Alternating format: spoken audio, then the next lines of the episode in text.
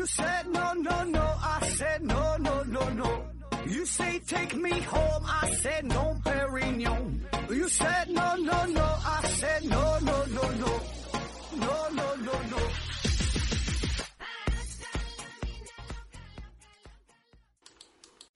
拼命探索，不计后果。欢迎您收听《思考盒子》，本节目由喜马拉雅平台独家播出。呃，今天呢，还是回答听友问题啊。大伙儿有空别忘了投票。第一个问题，杨锦鲤爱超越提问说：“盒子，呃，请问为什么鸡汤倒在碗里就有食欲啊，但是倒在杯子里面呢就觉得不想喝了？”说这个喝鸡汤哈，用碗和用杯子的区别。那我感觉啊，这个就是一种饮食习惯。嗯，你别说用用杯子喝这个汤了，呃，我感觉你就是放在一个用。呃，玻璃做的碗喝这个汤啊，用金属做的碗喝这个汤的感觉都不一样啊。那如果咱举个极端的例子，你把它放在马桶里啊，新的马桶从来没用过，非常干净，你喝这个汤，那味道感觉呢，保证也不一样，对吧？这就是一种心理因素的影响，因为咱们习惯了，就是喝汤啊、吃饭呐用的这个碗筷啊，对吧？你你每一家饭店，你有的档次比较高，你感觉味道好，可能就是因为这个器具呃不太一样。它的整个这个环境啊，它的这个词儿，它的这个碗瞅着非常高端，感觉味道就好，对吧？但汤都一样的汤，味道一样的，它也不会说跟这个碗跟这个词儿啊发生什么化学反应，也不太可能啊。所以呢，更多的呢就是一种心理感觉，包括说你这个呃盘子的颜色，这种视觉效果，这种体验它都不一样，嗯，就是会影响到你的感觉。你看咱们。看那个卖熟食的，卖那些卖猪头肉的，对吧？卖猪蹄子的，他都打上那种，呃，红啊，偏这个橙色呀，发黄啊，哎，这种光，你看起来呢就非常有食欲。如果你换成蓝色的灯，你想一想啊，卖这个肉的打个蓝光，打打打一个绿光，你感觉就像尸体腐烂了一样啊，一一一点感觉就没一点食欲就没有了。所以咱讲究啥？这吃饭叫色香味俱全。首先把这个色是放在第一位的，你得看这个颜色，你看这个卖相得好啊，然后才能说考虑到闻的味儿香不香，哎，吃到嘴里这个味道啊到底好不好吃。所以人他是一个一个一个感官性动物，很很很强的啊，嗯，感官性很强的这个动物啊。所以呢，虽然这个吃的东西你是看重它的味道，但是视觉效果啊对你影响会很大。那在在咱们的印象当中，喝汤呢就得是用碗。这杯子是干啥的？喝水、喝饮料、牛奶、咖啡、橙汁儿，对吧？喝这些东西的啊。而你看这些的味道都是啥？偏于酸甜口啊，不像喝汤，汤一般是啥呢？咸鲜口啊，这味道是不一样。所以呢，你用这个杯子喝汤，这种感觉它就就怪怪怪的呗，对吧？下一个问题，剑门仙记提问说：盒子听你节目几年了啊？第一次提问。呃，我看欧美的影视剧作品当中啊。很多呢，关于心理问题的描写，呃，比如凡是退役老兵都会心理问题很严重，呃，生活一团糟，甚至最后流落街头。我听其他节目也说，现实中美国很多流浪汉就是退伍老兵啊，还有同性恋问题、变态等等，在影视作品当中呢，都展现的非常多，特别是变态主题的电影啊，有很多系列。呃，欧美的实际情况是否如此？影视作品是否有故意的心理暗示作用？和美国文化或者是政治是否相关？下边呢又补充了一下，说可能我的提问呢没有表达清楚啊，重新说一遍：欧美国家人群心理问题是否比是否普遍比较多？影视等文化作品是否有故意的心理暗示？这和文化或政治是否相关？这问题很长啊，也很复杂，咱们拆分一下哈，分别聊一聊。嗯，主要就是说心理问题这一块儿呗，还有这个退伍的老兵啊，跟这个是否他们他们的这个心理问题比较严重啥的。嗯，心理问题，欧美国家是否比较普遍？这个事儿呢，你得从不同的方面去理解啊。就是，嗯，欧美国家他们暴露出了许多心理层面的问题，对吧？确实有，确实存在，确实有很多，但是呢。其他那些国家，就是没暴露出心理问题的这些国家，是真的没有心理问题吗？不一定，对吧？没暴露出来这种问题，一种情况是真的没有这种问题，另一种情况呢是有这种心理问题，就同样存在，但是呢没暴露出来，没人去关注，并不是真正的没有，对吧？只不过是没看到。哎，呃，咱就拿咱们国家举例子哈。那我不知道您各位是什么时候嗯听说过心理问题，或者说是意识到心理问题这个事儿的。反正呢，我是看这个赵本山的小品啊，叫。呃，钟点工吧，这个这个和宋丹丹演那个啊，你叮咚谁呀？张惠妹啊，那个，这这这个赛考类赛考类戴斯特啊，就是，哎，说错了，不是钟点工，是是那个，这叫什么玩意儿啊？对，是是啊，钟点工还是送水工？反正就是他让他演那个陪他唠嗑、陪他说说话那个嘛。说说是我这工作叫赛考类戴斯特哈，就是心理咨询嘛。那么这在当时来说还是一个挺新鲜的职业呢。你看，这是二零零零年的小品。那发现发展到现在二十多年了，可是呢，我们对于心理问题的重视程度仍然不够啊！很多人没有意识到心理问题的存在，呃，或者说根本没把心理问题当做一个事儿，对吧？咱说头疼脑热了，嗯，肚子疼、拉稀了啊，这个知道去医院。但是说心理问题，这个好像咱说这个不算啥毛病，对吧？就算是感觉呃很不舒服啊，心里就不得劲儿也。会逃避这个问题，说一说这人心里有病哈，感觉就是精神病一样啊。那这咱就是不不承认这个事儿啊，非常的抗拒。包括很多人，咱说有一些情绪上的波动，呃，现在感觉说抑郁、烦躁、焦虑，呃，甚至晚上睡不着睡不着觉的失眠，对吧？很多都都有这种情况。但是我们多半就把他觉得，哎呀，可能这阵儿压力比较大，呃，心情不好啊，自己调整调整也就过去了，就没把这个。当做一个病，没把它当个事儿来看，而有一些人这种负面的心理情绪会持续很长很长时间啊，短则几个月，长则甚至说几年的，他调整不过来，不是靠你自己调整，因为这确实它就是一种病，对吧？可是呢，他不会去医院里边找专业的人士寻求帮助啊，所以我说这个咱不是说咱没有心理问题，不是说欧美国家他们心理问题多，对吧？只是说。人家表现出来了，咱们呢同样存在，但咱们没表露出来，没意识到，哎，没把这当一个事儿。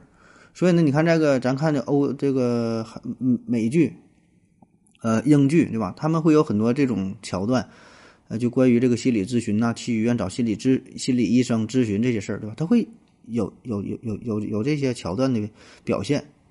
所以呢，我觉得这个呀，恰恰是一种进步，就是说能重视到这个人群，这个特殊的群体。它是需要关怀的，同时呢，会有专业的机构、专业的人士进行干预、进行治疗，啊，不是说你唠一唠啊，说一说就好了。当然，简单的、呃，轻微的可以啊，但比较严重的，那你很难走出这个阴影。那么，在存在心理问题的时候，就应该积极的去寻求帮助，而不是一味的逃避啊，不是说单纯用时间去治愈，啊？这很难。包括你说这个同性恋呐、变态呀，对吧？那么这些不都是嘛？都是社会上存在的呃一些问题。我们不应该去忽视，对吧？我们应该是积极的去面对、去重视这些问题，试图解决这些问题，是吧？做一些积极的引导，哎，这个才是一个呃端正的、科学的态度，对吧？而不是说我没看到这问题，那就相当于没有啊。第二个事儿说这个关于退伍老兵啊，退伍老兵呃，是不是说他们的更更容易变成流浪汉呐？什么情绪波动啊？呃，从战场上回来之后变得无家可归呀？这个问题咱之前也聊过啊，叫战争创伤综合症，特别呢是在海湾战争之后啊，这个事儿呢是越来越受到了重视。呃，就是对于这些人嘛，他就战争嘛，那没办法，打仗就死人就流血啊，这个对人的心理会造成非常严重的创伤。这种创伤啊，确实有的可能是一生都难以治愈，对吧？战场上这种特殊的环环境，这种杀戮的场面，那必然呢会对心理造成影响，甚至说是严重的心理扭曲。那么从战场归来之后，很多人都是抽烟、酗酒、吸毒，对吧？自暴自弃，变得非常的堕落。呃，有的更严重的是杀害了自己的妻子。这外国新闻不就这么报的吗？是海湾战争回来之后，好像这种案件还不不是说一例两例啊，挺挺挺多的啊。所以这个问题是越来越受到重视啊，确实存在啊。呃，然后又提到说这个影视作品、影视等文化作品是否有故意的心理暗示？你这个问题我没太看明白啊！你这个心理暗示，嗯，指的是说在影视作品当中会刻意的把把这种就你刚才提到的，就是这这这个战争创伤综合症是故意的夸大呀，故意故意就是说强调了这个事儿，可以宣传这个事儿啊，还是说我们受到了影视作品的影响之后，对咱们的心理问题产生了一些影响？这个我就没看太懂了，这就不不不说了。下一个问题，这秋日不要再提问了。提问说，为了响应第十三届全国人大第四次会议提出的在二零五零年之前实现碳中和这个目标，作为一个普通人，呃，该怎么才能响应国家号召，为实现碳中和做一点贡献？碳中和这个事儿啊。碳中和现在非常火，对吧？碳中和，嗯，这什么意思哈？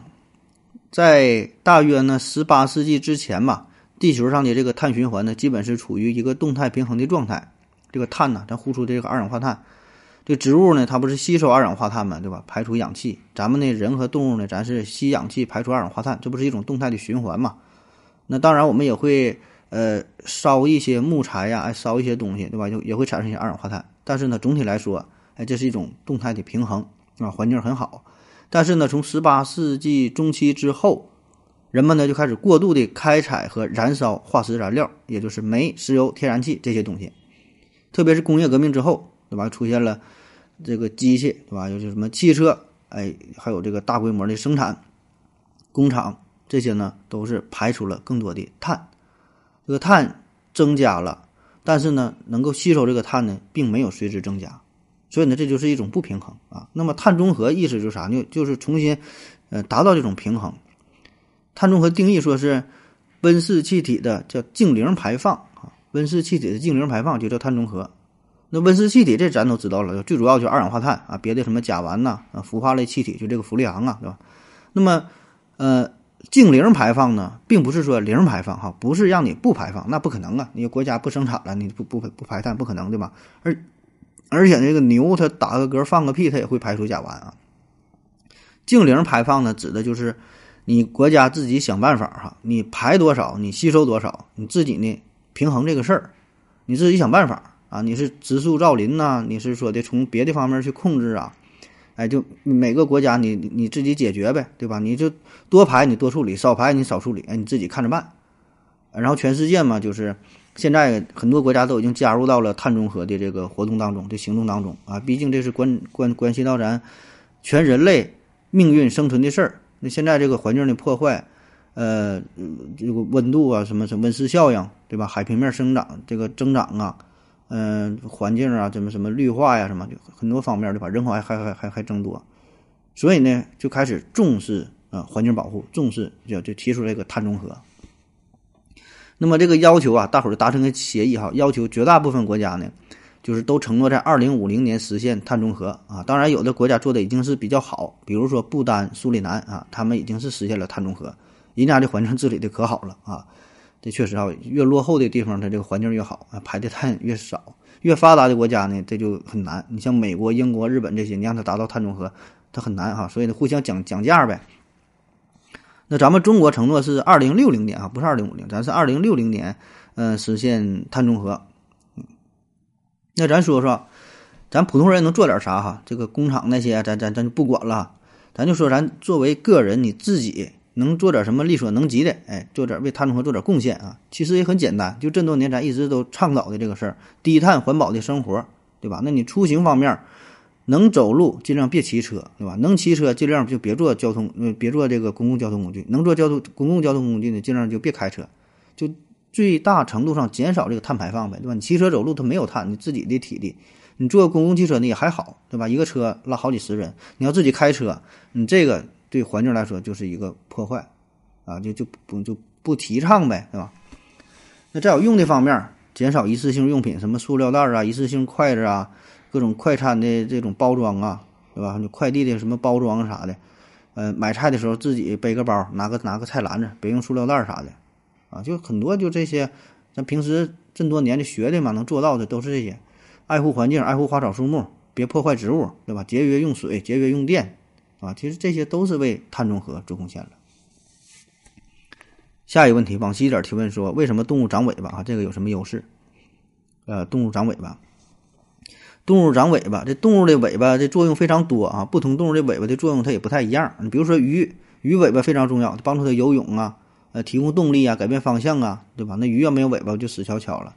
比如说鸟类，鸟类靠这尾巴呢，可以这个保持平衡啊，可以转向的时候呢，哎，也是啊，帮助它这个调整方向。那袋鼠的尾巴就非常强劲有力啊，甚至可以当做是它的第三条腿儿，对吧？站站着那会儿非常稳啊。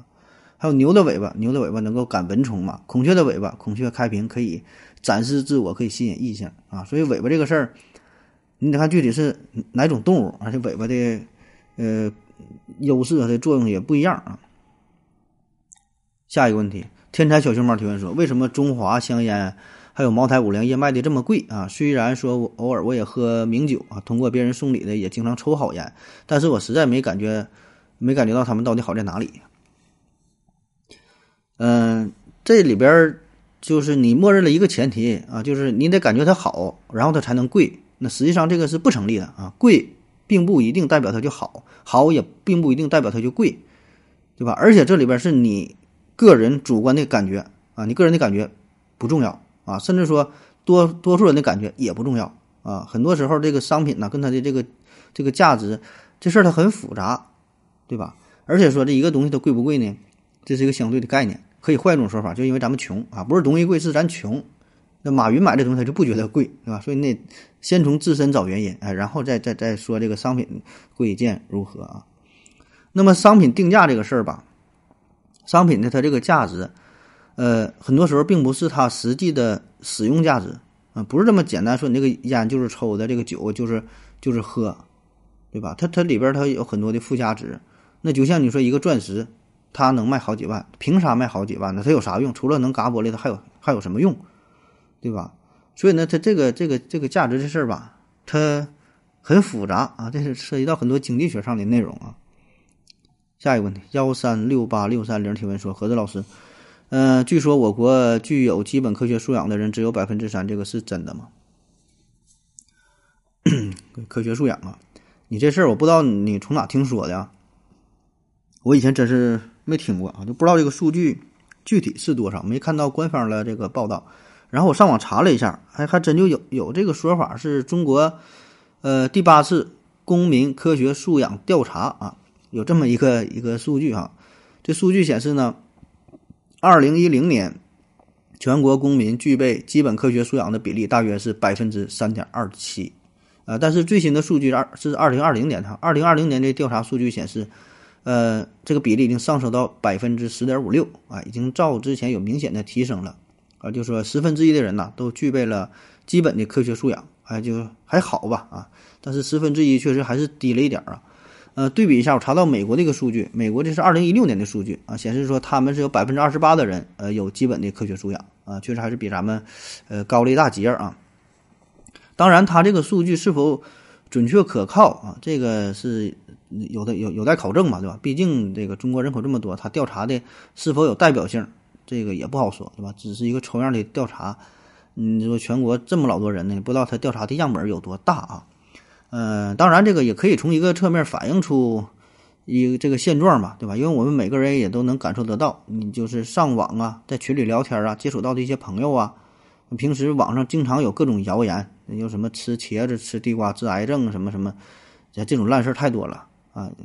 嗯，还有之前疫情的时候有什么抽烟治新冠什么，哎，反正这咱就不举例子了，会有很多人造谣，很多人传谣，很多人信信谣。嗯，反正总体的，我觉得咱们的科学素质、科学科学素养、这科学精神呢，这还是有有待提高吧。下一个问题，S U N Y K 提问说，气功的功力如果存在的话，那么远程发功、远程发功的功力传播速度是多少？是按光速还是按量子纠缠算啊？或者是像街霸推火球的那样飘个气球慢慢飞过去？这就属于这个这讨论这问题，它没有啥意义哈。因为啥？你你首先得证明这个气功这个功力它存在，对吧？然后咱再去讨论它传递的速度，对吧？你否则这个它没啥太大意义哈。下一个问题，M O J B K 提问说：“盒子大哥你好，我有一个非常严肃的问题想问你啊，你要认真回答。”嗯，说我和我老婆相处，我也非常努力的工作，对我呢也比较满意。但是呢，我晚上经常想出去和朋友吹吹牛逼、喝喝茶，呃，聊聊天、谈谈理想、打打牌啊，朋友之间嘛，这个娱乐玩一下。我每次出去啊，老婆都非常不开心。有什么办法可以让我老婆接受我晚上出去和朋友吹吹牛、喝喝茶、聊聊天、打打牌，而且让她非常开心的接受和支持我？谢谢盒子大哥啊，希望认真回答，教我一个有效的办法，保证每次打牌都能赢，那就行了。下一个问题，老高叨叨叨提问说：吃烤串的时候想到的问题啊，听说上火是一种发炎反应，为啥吃羊肉特别容易发炎？呃，第二个问题，喝为啥喝啤酒？喝啤酒之后，第一第一泡尿啊，只要不尿出去就能憋很久，只要一开闸放水，后面呢每五每五分钟就得一次，没完没了的。第一个问题关于上火哈，上火这事儿这我真心不懂啊，这是。这是中医的概念哈，这事儿我可以问问小玉博士哈，我可以找他帮忙做一期节目，聊一聊中医当中的上火到底是咋回事儿。第二个问题说这个喝啤酒尿尿啊，嗯，我觉得你说这个就是为啥喝完啤酒第一次尿了第一泡尿之后，然后我就憋不住了啊，就像水闸这个开闸一样，我觉得这是一个伪命题啊，这是一个伪命题，你问题本身就不成立，因为啥呢？这种情况。就是当你第一次尿尿的时候，整个人体相当于处于一个尿液非常饱和的状态。为啥说整个人人体啊？这个时候不不仅仅是你的膀胱里充满了尿液，你的肾脏的代谢呀，你的胃肠啊，你的血液呀，你的整个身体，你的每一个细胞，这个时候跟原来的状态它已经不一样了啊！它已经可以说里边全都是酒，哎，它呢会源源不断的产生新的尿液，所以呢，你尿完了第一次尿。跟你之前喝酒之前那个状态是不一样的，这个尿液随时源源不断的还会产生，所以呢，很快你就会去尿第二回、第三回啊，这是一个持续的状态。下一个问题，这一天天的提问说，为什么人的眼睛这么脆弱啊？第二个问题说，中国的近视眼人群高达六亿，是环境影响还是汉汉汉族人天生的基因缺陷？嗯，第一个说这个眼睛为什么脆弱啊？眼睛为什么这么脆弱？嗯，你这个这个问题可以从不同的，可以是从不同的方面去回答。第一个就是说，从本身器官的结构，就为什么这么脆弱啊？因为眼睛非常的精密，结构很复杂，没有再生的能力，对吧？虽然有个眼皮挡着，但是呢，它这个呃保护的能力也不是特别强，对吧？你要是暴力伤害的话，保证就给就给就给干坏了啊！就保眼睛很很脆弱。另外一个层面的回答呢，说为什么眼睛这么脆弱，就可以从进化的角度来回答。你看这个这个问题，就是问的其实挺模糊、挺有歧义的哈。那从进化的角度来说，呃，咱总说是晃瞎了我的钛合金狗眼啊，那真要像钛合金那么结实就好了啊。但实际上呢，咱的眼睛这进化的它并没有啊，就是也算是一个 bug 啊。人生人身上有很多的 bug，看似很完美，但有有很多地方你再稍微调整调整，那就会呃更牛逼了啊。那么关于眼睛进化这个事儿吧。就动物的眼睛和人的眼睛都算上，科学家一直也没研究明白啊，反正就很很神奇，这玩意儿感觉它根本就不是进化来的，是外星人给咱们的。第二个问题说，为什么近视眼这么多啊？近视眼多啊，就近视眼这个事儿，它既有先天的遗传因素啊，也有呢后天的影响。那么从世界范围来看，近视眼有这么几个特点，就是从城乡比例来看呢，那是城市呢要高于农村；从各大洲的分布来看呢。亚洲确实啊，亚洲近视眼的人群呢要高于欧美，欧美呢又要高于非洲，啊，咱整个亚洲的近视眼比例都挺高啊，不只是咱们中国，日本、韩国都很严重。嗯，所以呢，你要如果说从人种啊，从基因的角度来说吧，可能咱这黄种人呐，亚洲啊，嗯，有一定关系啊，但是我觉得这个并不是最主要的，啊，更主要的原因呢，还是与咱们的教育体系有关。你看，咱们是传统的教育大国，非常重视教育啊，学习学的也很累。那日本、韩国也是如此，他们是很发达，对吧？那他们也是很重视教育，他们的学习压力也很大，也都在拼命的学习，对吧？想考公务员啥的，竞争也是很激烈啊，也会造成这种这种用眼过度。那还有一方面呢，就是电子产品，就是这个环境呗。那电子产品这么多年这发展的多猛啊，对吧？网络，呃，就从最开始电视。然后呢是网络啊，然后是手机啊，你你现在呢这些东西，你基本一天二十四小时不离手。你看这个日本、韩国也是对吧？日韩之前是突飞猛进，现在咱咱中国电子产品也很多，所以呢这么多的电子产品，那自然呢也是对我们的眼睛造成了一些影响。那你看对比一下，如果要是欧美国家哈，呃，他们的教育模式可能也不太一样，然后也更注重一些可能课外活动，游个泳啊、打个球啊、攀个岩啥的，就有其他的一些娱乐方式，也不是天天捧着手机。那你看非洲非洲人眼睛很好，对吧？他们就是啥，那电子产品可能就不那么多，最近可能是多起来了。那么在早些呢不这么多，而且呢，户外活动可能多一些。然后呢，对于重教育这个事儿吧，可能也不像咱们这压力这么大，那所以人眼神就就就好呗。啊，据说现在还有六亿非洲人还没用上电呢，啊，所以人家国家的近视眼就少。所以我更觉得这个咱们的这个近视眼呢，还是后天为主啊，先天的因素差一些，还是后天大环境造成的。下一个问题，幺三九九九幺三幺提问说。美国是发达国家，按理说呢，教育水平应该是属于较高水平，人民基本的科学素养应该不差，但为什么正为什么在抗疫这件事上表现出了很明显的反制？啊，这又提到了这个美国的教育，嗯，科学素养的事儿啊，嗯，你看你这几句话，第一句话说这个美国是发达国家，对吧？这个确实啊，美国发达国家，然后说教育水平呢应该也属属于较高水平，呃，确实呢也挺高啊。然后第三句话说，他们的基本科学素养呢，应该呃不应该太差。这个这个差不差吧？科学素养这个事儿吧，咱刚才不提了嘛，就是美国科学素养也是不差，但是呢，只是说看跟谁比，对吧？他跟咱们比，科学科学素养还行，哎，但是从他总体人群来说，这个这个也就那么回事儿啊。我查到的是一个二零一四年美国国家科学基金的这么一个调查数据。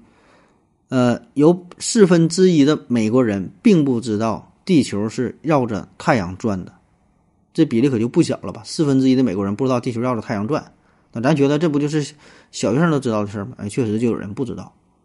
还有关于这个宇宙大爆炸的问题啊，有百分之三，只有百分之三十九的人给出了与主流科学所认同的答案相相就相相相相一致的这个这个答案。啊，当然，这个可能也跟他们宗教有关，这个咱不知道啊。反正说的，就他总体的具备科学素养的人也不是那么多啊。所以呢，虽然他很发达，但是并不等同于他们就有科学素养。那么再说，在关于新冠这个问题上，抗击疫情这个事儿啊，这个呢，我觉得跟他们的科学素养高低啊也没有直接关系啊。这个就得上升到国家的层面，就是说国家这个政府，对吧？他想采取什么措施？他是给出了什么样的态度？你看，从特朗普到这个拜登，就这些国家领导人，如果他们没有足够正式的话，没有颁布一些政策的话，那么下边的民众自然的也就跟着放松啊。所以这个事儿不是说你有科学素养，你有科学素养，国家他不重视，你能怎么办？对吧？所以这个事儿，他他他不是说靠科学素养来抗议的啊，还得是靠整个国家的层面。对吧？那咱话说回来，咱们这现在疫情控制的确实不错，但是是因为咱们科学素养高吗？并不是，对吧？你你懂新冠吗？你也不懂啊，大伙儿都不懂，所以咱只能是听从国家的安排，国家让你干啥，政府让你干啥，你就去干啥了啊。当然，这个问题就非常复杂了，涉及的面儿非常非常广，对吧？嗯，确实有一些是医疗基础知识的匮乏，对吧？也也有一些是对于呃疫情的误判。啊，咱说这国家层面确实也有，他也不是说一直都对，对吧？他会有智囊团，他有专业的人士去讨论这个问题，但是呢，可能也会存在着一些误判啊。同时呢，也涉及到具体到一个国家，它的宗教啊，它的社会文化呀，啊，它的一些人文方面啊，对吧？很多很多层面的因素，所以这个并不是说单纯反智哈，单纯这个智商水平高低、科学素养高低的事儿啊。我觉得这更多的，嗯，特别是美国吧，它是已经上升到了一个政治的问题啊。下一个问题啊，也最后一个问题了。说这个往期点提问说，呃，欧洲国家，欧洲国家这个什么德国啊，法德混血，英法混血，呃，在他们眼里是不是相当于中国的河南和山西混血，湖南和江西混血这样？实际上血缘关系到底有多远？说这个混血的事儿哈，欧洲混血，感觉这个欧洲。它不太大，对吧？国家国家离得很近，那人家去这国去那国也不用办什么护照、什么签证啥的，坐个火车就去了。哎，可能真的还没有说咱们，比如说从这个大东北干到大西北这么远呢。啊，就就紧挨着，就跟这省到那个省的。那么这个他们这个欧洲的国与国之间这个混血是不是也像就咱们可能省与省啊这种结合一样呢？呃，其实呢也不是这么简单啊，这个就得从呃不同人群的血统问题说起了。那总体来说呢，欧洲呢这个血统三大派系啊，日耳曼人、斯拉夫人、凯尔特人。呃，先说日耳曼人哈，日耳曼人就是整个欧洲大陆最主要的日耳曼人呢，就是集中在德国啊，德国自称日耳曼人，然后少数的在。呃，奥地利呀，呃，列支敦士登啊，好像这这这个有一些啊。咱看足球也是嘛，德国号称叫日耳曼战车。这个日耳曼呢，它最开始呢是在古罗马帝国的晚期啊，当时呢是古罗马人对于北方这种红头发、呃高大体格这种野蛮人的一种称呼啊，有点有点有点有点有点蔑视吧，日耳曼人。那一般呢都是雇佣他们来打仗啊，当雇佣兵，体格好啊。后来呢，这个日耳曼人他起义了哈，这个灭掉了古罗马。然后这个日耳曼人，他有这么几个大的分支哈：东哥特、西哥特、法兰克、勃朗蒂、旺尔达、昂格鲁、萨克逊、呃诺曼等等等等。呃，再后来这就。融互相融合嘛，就更复杂点了。东哥特人和这个罗马人融合，成为了现在的北部意大利人。西哥特人呢，构成了现在的主要是西班牙人和葡萄牙人。法兰克人呢，和凯尔克特凯尔特人融合，到成了现在的法兰西民族。还有这个比利时的瓦隆人。另一部分呢，法兰克人和这个大部分的萨克逊人呢，是今天的德国、奥地利，还有大部分的瑞士人、荷兰人的祖先。呃，昂克鲁萨克逊人呢，还有后来的朱特人是到了英格兰。诺曼人呢，主要是现在的丹麦、挪威、瑞典、冰岛。哎，他们。嗯，他们这个这个，他们的各个民族的各个族人的这个祖先。呃，第二个大派系呢是这个斯拉夫人，这个呢是主要分布在东欧地区啊。斯拉夫人，咱总听说叫南斯拉夫嘛，那还有这个东斯拉夫、西斯拉夫啊，各种斯拉夫。东斯拉夫人呢，主要就是俄罗斯、乌克兰、白俄罗斯这三个国家。西斯拉夫呢，有这个波兰啊、捷克斯洛伐克。南斯拉夫呢，主要是分布在。巴尔干半岛，哎，咱上期之前讲过一期这个吸血鬼这个事儿哈，斯拉夫人这地方呢，吸血鬼比较多，他们传说比较多，就是这个保加利亚、呃，塞尔维亚、黑山、马其顿、克罗地亚等等等吧，这些地方，呃，反正这就更复杂了吧，这里边互相一些结合啥的，慢慢的演化啊，然后形成了呃不同的语言、文化、历史、宗教啊，呃，再有呢就是这个。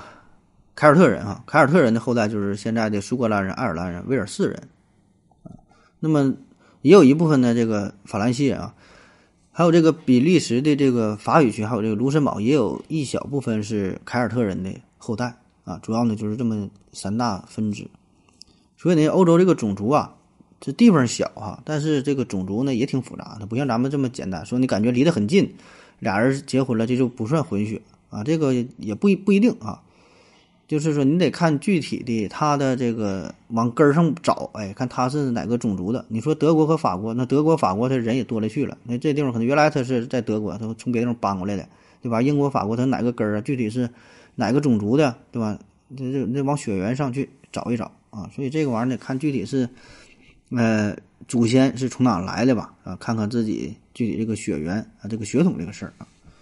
好了，今天节目这样，感谢您各位收听，谢谢大家，再见。感谢您的聆听。